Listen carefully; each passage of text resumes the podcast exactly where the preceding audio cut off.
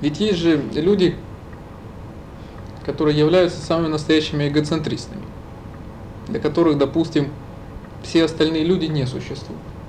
Вот так часто приходят ко мне даже вот, э, пары семейные заниматься. И я обычно всегда могу предсказать, что их практика будет просто невозможна. Потому что они пришли ко мне не каждый сам по себе, они пришли вдвоем. Вот для них существует э, только два понятия. Первое понятие это вот их семейное коллективное мнение и все остальное мнение. Вот поэтому в любом случае для них будет их понимание мира и все остальное понимание мира, то есть неправильное. И вот существует много вот таких людей, эгоцентристов, для которых существует вот их понимание мира и неправильное, то есть понимание мира всех остальных людей. Вот такие люди, безусловно, они смотрят на отношения между людьми только лишь с точки зрения полезности и выгодности собственной персоны. Поэтому, безусловно, даже какие-то идеи гуманизма или человечности, их привлекают лишь только с той позиции, насколько это будет выгодно им. Даже Ганди, в общем-то, во многом использовал так идеи. Он использовал эти идеи настолько, насколько это было выгодно национально-освободительному движению Индии. То есть, в общем-то, эти идеи он применял для своего политического движения, а не, допустим, гуманизм вообще там для всех людей. Поэтому такие люди, безусловно, не смогут рассматривать отношения между людьми как полноценные. Потому что для них в отношениях между людьми существует только одна позиция, вот э, его собственная персона. Да, в данном случае это союз двух людей. Это может быть не только союз одного человека, это может быть союз двух людей. Это может быть союз, ну, допустим, националистов, когда люди вот увлечены только вот своей идеей. Вот вспомнить даже фашистскую Германию, где вот целый народ искренне верил, что вот они избранная раса. И, а все остальные народы, они должны только вот им служить. И в действительности многие из тогда немцев, они в действительности искренне в это верили. Хотя какие-то люди, опять же, использовали эти идеи для самих себя. И это возникает э, вот другой такой частный случай вот этого эгоцентризма. Это вот когда какие-то люди начинают ущемлять права других людей. Как это вот часто происходит в государстве. Вот какие-то люди начинают создавать новый общественный строй, в котором они считают, что вот одни граждане имеют какой-то приоритет, а права других граждан, они, значит, могут быть ущемлены. Так вот всегда бывает, когда появляются какие-то национальные идеи. Вот э, и на Украине, допустим, есть такие организации, и вот в России, допустим, я так э, изучал такую политическую программу. Вроде бы там все хорошо, защита Отечества, но там есть и вот такие фразы, что, допустим, Россия это государство для русских. И что значит русские и те народы, для которых Россия является отечеством, они имеют приоритет. И значит все, что связано с российскими национальными традициями, да, оно будет защищаться и поддерживаться. Но это уже появляется очень такой шаткий вопрос. Получается, это ведь будут какие-то люди, какие-то конкретные люди. Вот исполнительные органы этой организации. Они будут решать, вот, что является русским, а что не является. И вот в какой-то момент может появиться так, что, допустим, ваши поступки и ваше поведение, оно уже как бы не будет отвечать русскому духу. И если продолжить вот этот путь дальше, получается, что права фактически всех граждан не могут ущемляться бесконечно. Вот стоит лишь позволить ущемлять свои права хоть на чуть-чуть, и они могут уже ограничиваться бесконечно. Пока вот будут такие отдельные люди, у которых будет вот право решать, вот, кому и как следует жить. Это тоже вот такой частный случай эгоцентризма. Когда у каких-то отдельных людей появляется право распоряжаться жизнями других людей. И, безусловно, такие люди тоже рассматривают отношения между людьми только лишь со своей позиции. Они считают, что вот есть только вот их понимание которое является правильным, что вот их взгляд на отношения действительно верный, а все остальные отношения это уже неправильные. Поэтому они не признают мнения интересы чужих людей. Они признают лишь настолько, насколько это удовлетворяет их какие-то цели. И, безусловно, отсюда вот в мире идет вот агрессия, насилие со стороны каких-то людей или государств, или государства. Потому что есть какие-то люди, которые имеют право распоряжаться судьбами других людей. Есть же, допустим, другая крайность. Это люди, которые помешаны на идеях альтруизма. Ну вот это, допустим, пример. Ну вот некоторые люди, которые ходят там журналами разного религиозного содержания, которые буквально гоняются за всеми людьми и не, и не дают им прохода. Многие из них точно так же искренне верящие в свои идеи, в том, что именно вот их путь, их религия, она непременно спасет человека. А если человек там следует какому-то другому пути, то значит он заблуждается. Такие люди тоже признают, а опять же, только лишь свое право.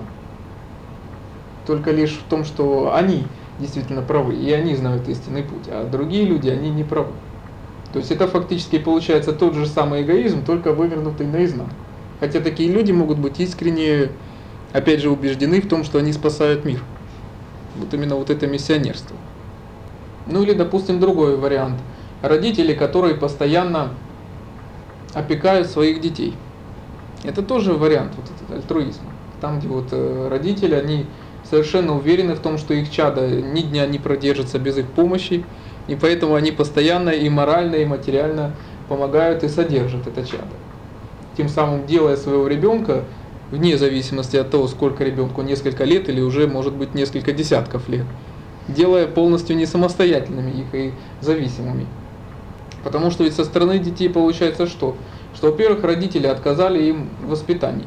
Они не сумели их воспитать самостоятельными независимыми. А во-вторых, они ведь им постоянно предлагают материальную помощь, лишая людей стимула самим ведь материально становиться на ноги. Ведь если постоянно что-то дается, они знают, что что бы я ни делал, или что бы у меня не получилось, есть папа, мама, которые обязательно помогут в любой момент. У них же уже нет стимула самим подниматься на ноги. И вот таким образом родители, они очень жестоко поступают со своими детьми. Когда вот в какой-то момент они говорят, ну вот теперь у меня уже нет возможности помогать. Теперь вот уже давай сам как-нибудь. А дети, они же, может, ничему же не научились за это время. То вдруг они были полностью там ребеночек, с которым носились, а то вдруг сразу к нему в один день вдруг все изменилось, и к нему предъявляют требования как к настоящему взрослому. А человек ведь еще не готов к такой мгновенной перестройке. И потом кого, как не родители, будут винить такие дети, потому что они не сумели их научить жить в реальном мире. Вот так родители тоже часто поступают очень жестоко со своими детьми, мешая детям развиваться, как и духовно, так и материально. Хотя они тоже могут ведь действовать исключительно, может быть, э, благородных намерений. Что вот они выполняют свой родительский долг и постоянно помогают своим детям. Это тот же самый эгоизм, только наоборот. Это люди, которые тоже увлечены, одержимы какой-то идеей. Или вот еще один из частных вариантов такого эгоизма. Это люди, которые говорят себе, я ни за что не отвечаю. Которые говорят, а я не знал, что за это нужно отвечать. Я ни за что не отвечаю. Проходит человек, там, на его глазах там, избивает кого-то или грабит, он говорит, ну это ж не я же граблю. Я за это не отвечаю, пусть он сам разбирается, пусть другие помогают, а я чем лучше. Это вот именно позиция человека, который постоянно сбрасывает все ответственность. Это тот же самый эгоист. Потому что пока помощь другим людям не входит в его интересы, невыгодно ему, он не будет помогать. Не существует много вот таких вот э, разновидностей и проявлений эгоизма. Там, где человек одержим, опять же, идеей, касающихся лишь только его собственной персоны. Ну, вот, допустим, еще один пример. Ученик, который делает какие-то постоянные пожертвования по отношению учителю, который делает их не потому, что и у него есть какие-то благородные духовные идеи, а потому что ему приятно делать подарки своему любимому гуру. Это же тот же самый эгоизм наоборот. В свое время Раджниш тоже очень часто описывал таких людей, которые давали большие деньги на или преподносили ему какие-то богатые подарки. Он то же самое постоянно упоминал. Вы делаете эти подарки не потому, что вы уважаете мое духовное состояние, а потому что вам нравится делать эти подарки именно мне, а не кому-то еще. То есть это тот же самый эгоизм. То есть в любом из этих случаев эти люди полностью сосредоточены лишь на собственной персоне, только лишь на собственных интересах, только лишь на собственной пользе, на собственной выгоде, только лишь э, на уверенности в том, что их понимание мира правильное, а других пониманий мира не существует. И поэтому, безусловно, эти люди не способны увидеть реальную картину мира. Они воспринимают мир лишь настолько, насколько он соответствует каких-то их идеям, их соображениям. Лишь настолько они способны допустить какие-то духовные идеи. Как вот, допустим, тоже люди занимаются практикой, и вот они не воспринимают все слова, которые им говорится. Это в действительности очень частое явление.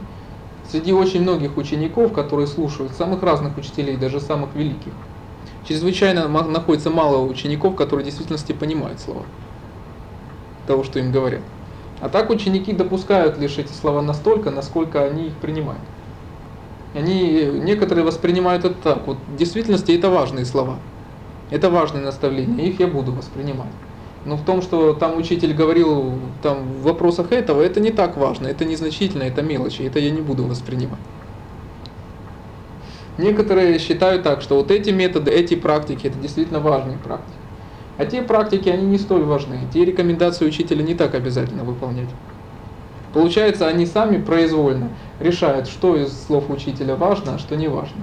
Что для них нужно, а что не нужно. Поэтому даже если к ним будут обращены рекомендации великого духовного авторитета, получается, эти рекомендации не доходят до них. Потому что ученики произвольно их искажают. Точно так же, как вот ученики говорят, что вот там вот э, святые учителя это великие люди. Я настолько ничтожен, что мне это недоступно. Поэтому я не буду практиковать такие великие пути.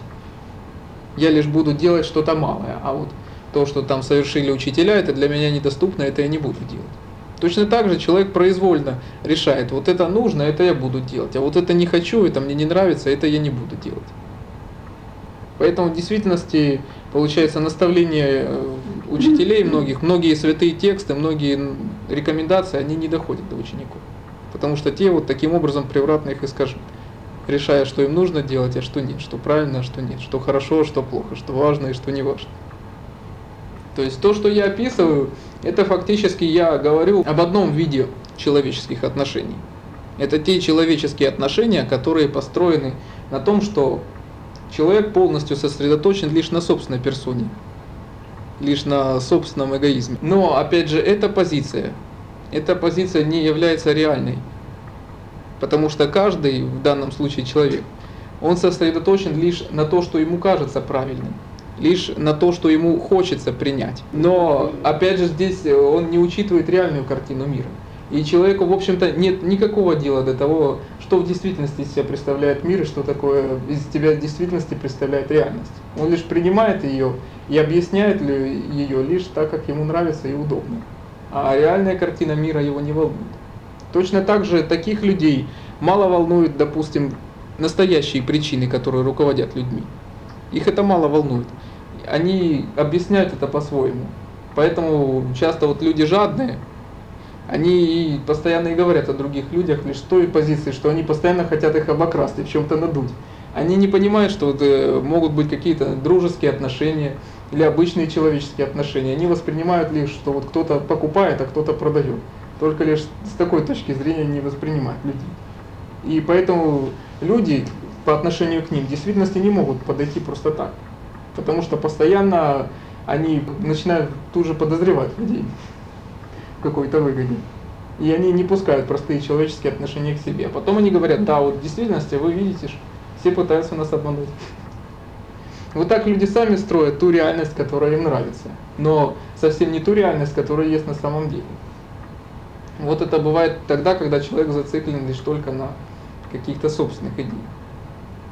Поэтому даже если такие люди и занимаются какой-то духовной практикой под руководством настоящего учителя, они никогда не способны в действительности что-то познать. Они лишь э, больше утверждаются вот в том мнении, которое у них возникло раньше. И фактически даже великие духовные идеи, они служат им лишь для того, чтобы укрепить их собственное мнение, которое у них уже сложилось. И они лишь слышат из слов гуру, да, вот в действительности он говорит то, что я думаю. А все остальное они просто опускают или объясняют опять же по-своему. Поэтому для таких людей нет смысла тратить на них много сил и времени. Но духовные учителя, движимые состраданием, они продолжают все равно вести свои усилия, давая шансы этим людям тоже продвигаться в духовном развитии. Какой же другой тип человеческих отношений?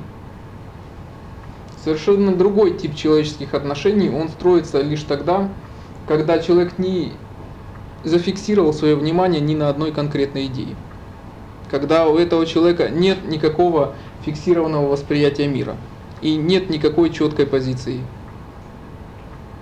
Вот такой человек способен в действительности воспринимать тот мир, который он есть. Как ведь можно вот сказать о человеке, вот он хороший.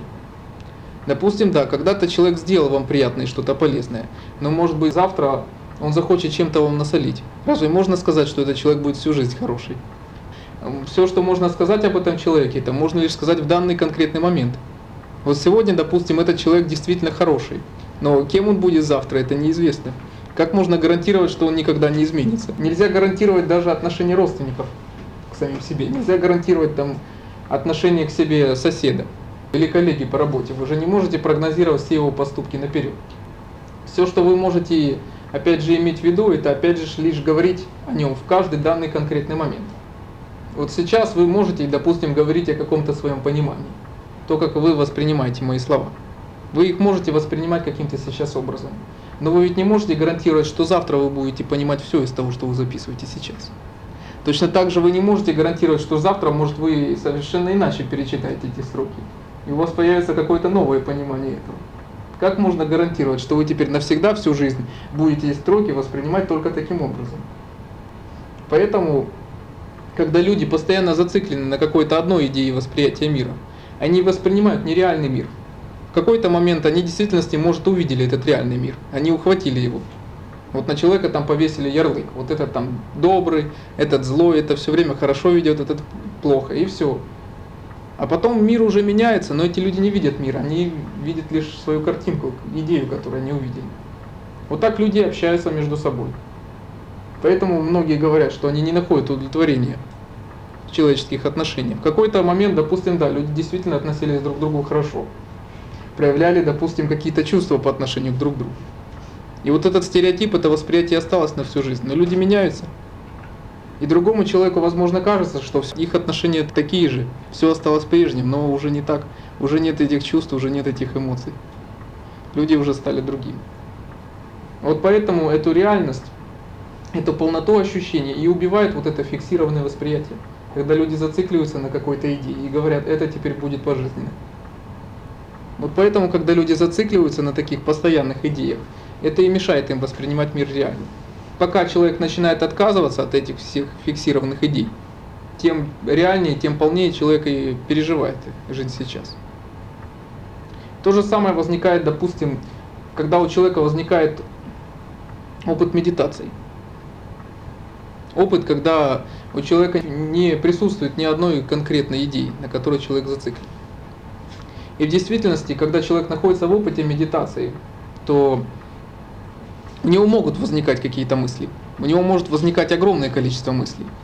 Он может встречаться с огромным количеством людей, беседовать с ним. Он может э, решать свои различные дела, участвовать в самых различных видах деятельности. Но самое главное, он не будет цепляться ни за одну идею. Он не будет цепляться ни за одни слова, которые появятся. Как-то вот одного из учителей упрекнули в том, что вот долгое время, на протяжении 20 лет своей жизни, он следовал одному жизненному принципу. Потом через какое-то время он вдруг резко поменял и стал исповедовать противоположное. К нему пришел один из его последователей и сказал, как же ж так, мы верили вам как авторитету, который постоянно следует этим же принципам, а теперь, получается, вы изменили самому себе. Он говорит, я считаю глупым человека, который никогда не делает выводов из своих поступков. Что глуп тот человек, который постоянно исповедует одно и то же, не совершенствуя своих знаний и своих взглядов.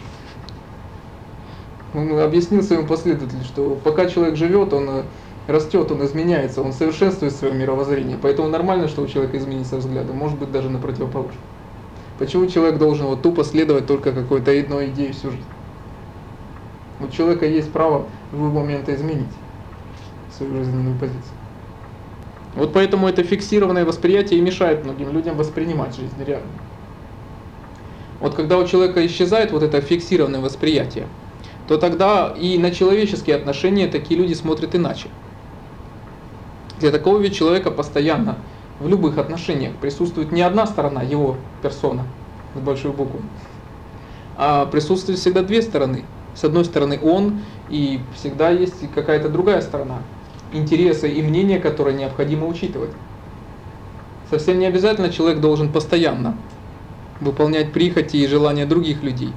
Но, по крайней мере, он должен руководствоваться ими в принятии своих решений. Так вот часто поступают, допустим, умные начальники. Когда они вначале выслушают мнение подчиненных, а потом через несколько месяцев они его могут выдать за свое собственное. И самим подчиненным нравится эта позиция, потому что они из уст начальника услышали свое же собственное мнение. Вот так поступает начальник, который вначале игнорировал все, что ему сказали подчиненные, но затем он полностью принял эту позицию. И ни у одного из подчиненных это уже не вызовет противоречия.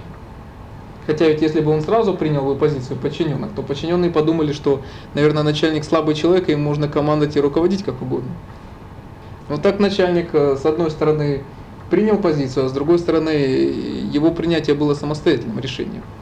То есть он не просто поступил так, что кто-то ему сказал, а потому что он так решил. Он завизировал это решение. И вот тогда и начинается вот гармония между людьми. Когда человек не просто смотрит лишь на собственные интересы, а он смотрит, как он может реализовать собственные интересы с учетом чужого мнения с учетом и чужих интересов, с учетом интересов и другой стороны. И для этого человеку необходимо отказаться от этого фиксированного восприятия, от э, стереотипа, от шаблона. Тогда человек может учесть конкретные обстоятельства в конкретный данный момент. Поэтому глупо, допустим, дать людям сразу вот советы и рекомендации на все случаи жизни. Что нужно делать тогда, что нужно делать тогда и что нужно делать тогда.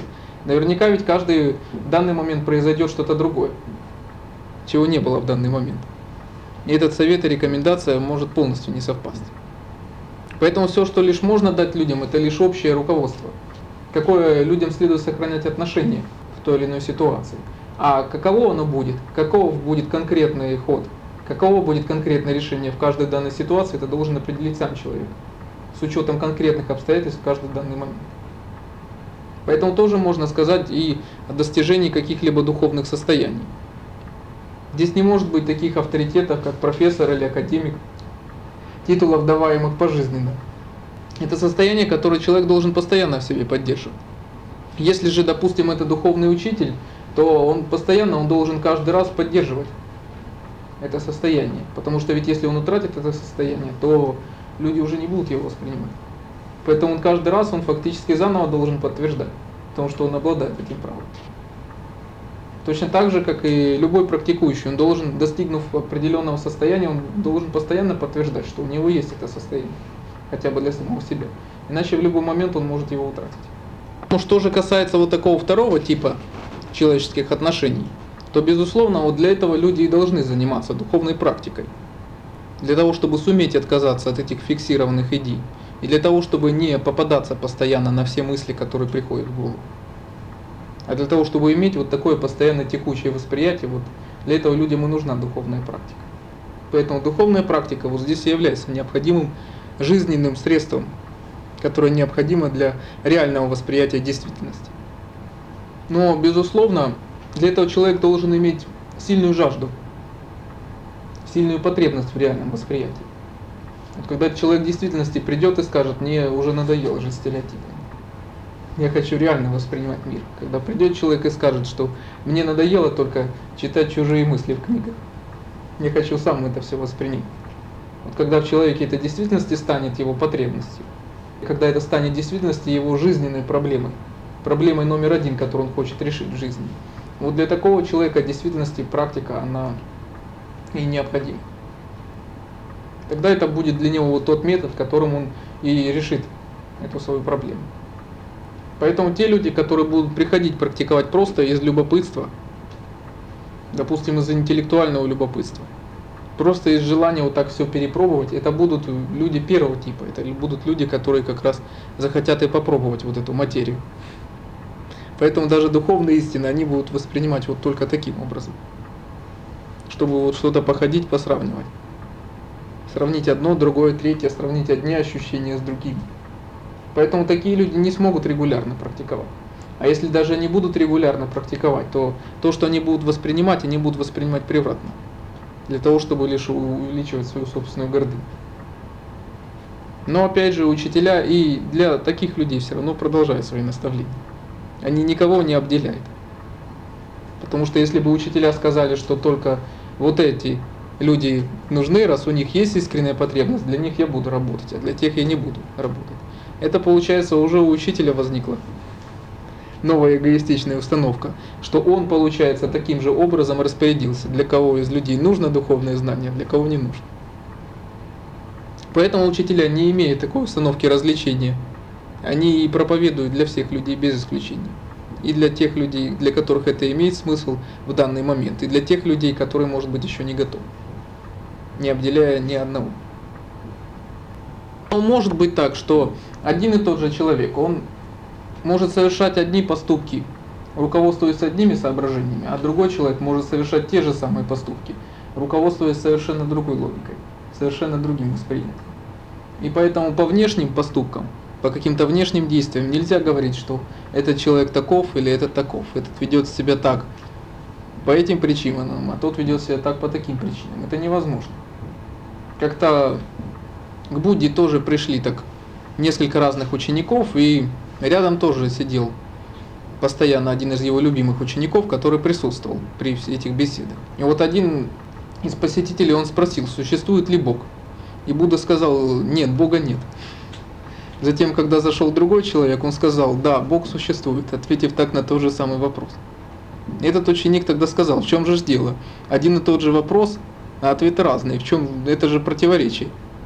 И тогда Будда объяснил, что один человек это был ученый. Это человек, который пришел и к Будде с желанием поспорить, начать какую-то дискуссию о Боге, многочасовую и бесплодную. И поэтому Будда сказал сразу, что нет, Бога не существует, тем самым отрезав малейший путь к началу дискуссии. Тем самым он дал человеку возможность понять, что может быть не истина находится не в интеллектуальных дебрях, а поискать нужно в другом месте. Он не мог, конечно, Будда гарантировать, что человек тут же все поймет, то, что он сказал. Но, по крайней мере, он указал ему возможность, как поискать. Он поставил его в ситуацию, где человек мог бы сделать правильный вывод.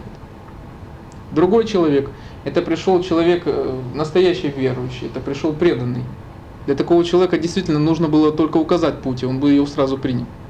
Поэтому для такого человека он сказал, да, Бог существует. И человек это сразу принял ответ. Он не ставил никаких условий, он не сомневался, он не подозревал Будду ни в чем, он просто сразу принял ответ как есть. Поэтому один и тот же вопрос, а ответы разные. Поэтому никогда нельзя по каким-то внешним поступкам или действиям говорить, что вот человек таков, или вот он ведет себя так или не так. Нужно всегда смотреть, что руководит при этом человеком.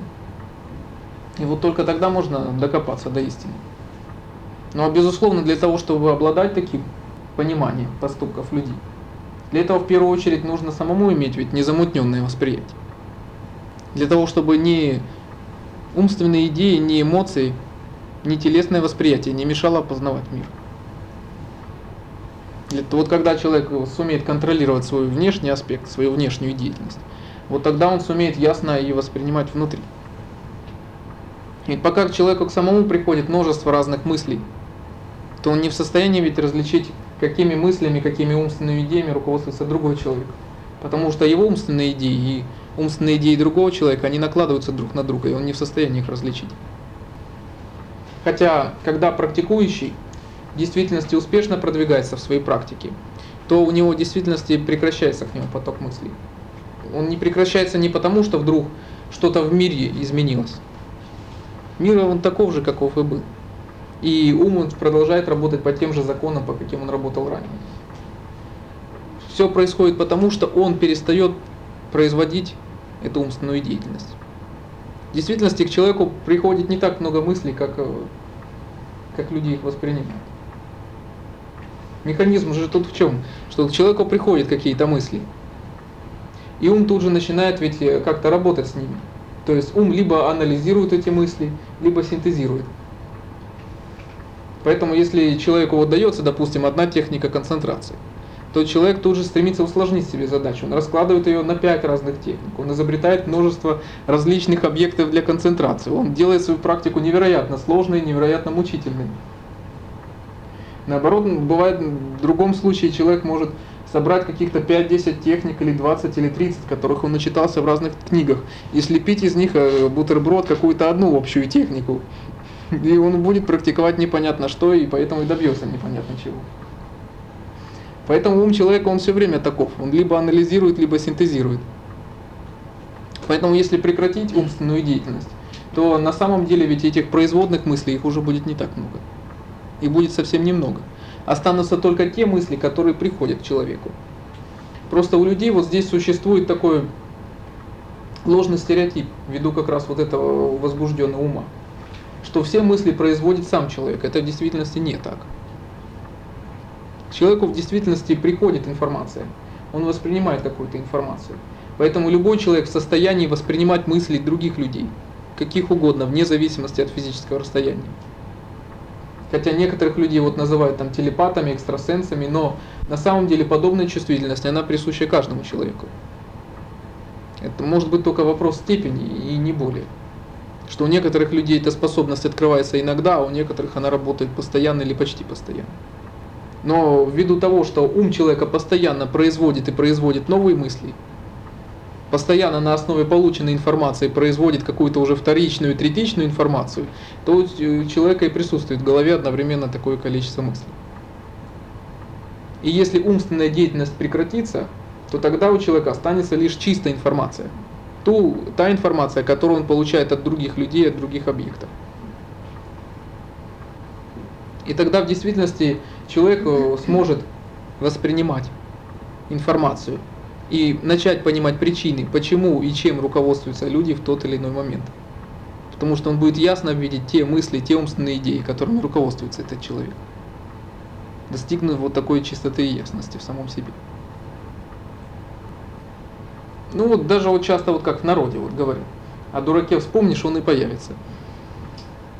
То есть фактически получается, что человеку предшествует некая информация – что все люди вначале воспринимают информацию о нем, а потом уже воспринимают и физический объект. Ведь я, каждому из вас ведь одновременно ведь думает еще большое количество людей. Это ваши родственники, это ваши друзья, это ваши коллеги по работе, это ваши враги. Это люди, которые постоянно, ежедневно направляют к вам различные свои мысли. Ведь вы постоянно участвуете в общих делах с какими-то другими людьми. И эти люди, они часто размышляя об этих делах, они тем самым касаются и вас. Поэтому вы постоянно подвергаетесь такой бомбардировке огромного количества таких информационных посылок со стороны множества людей. И точно так же вы постоянно подвергаетесь бомбардировке множества объектов. Самых разных даже физических предметов, которые тоже ведь несут информацию о самом себе. Вы постоянно воспринимаете их информацию. Эта информация постоянно поступает к вам. Не только люди, но даже физические объекты, они тоже ведь обладают информацией. И люди, они постоянно ее получают.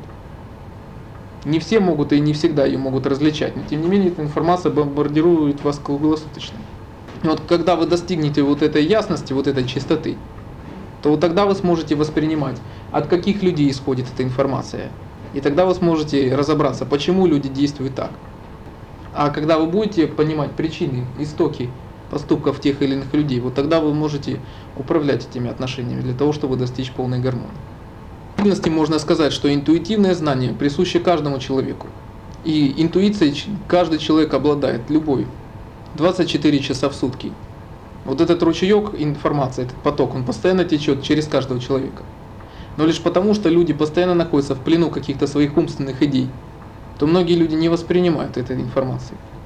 Хотя очень многие люди могут отметить, что какие-то всплески интуиции не ощущают. Но потому что люди все склонны пропускать через свой ум. Даже если интуитивным путем люди получили какую-то информацию, то потом вмешивает свой ум,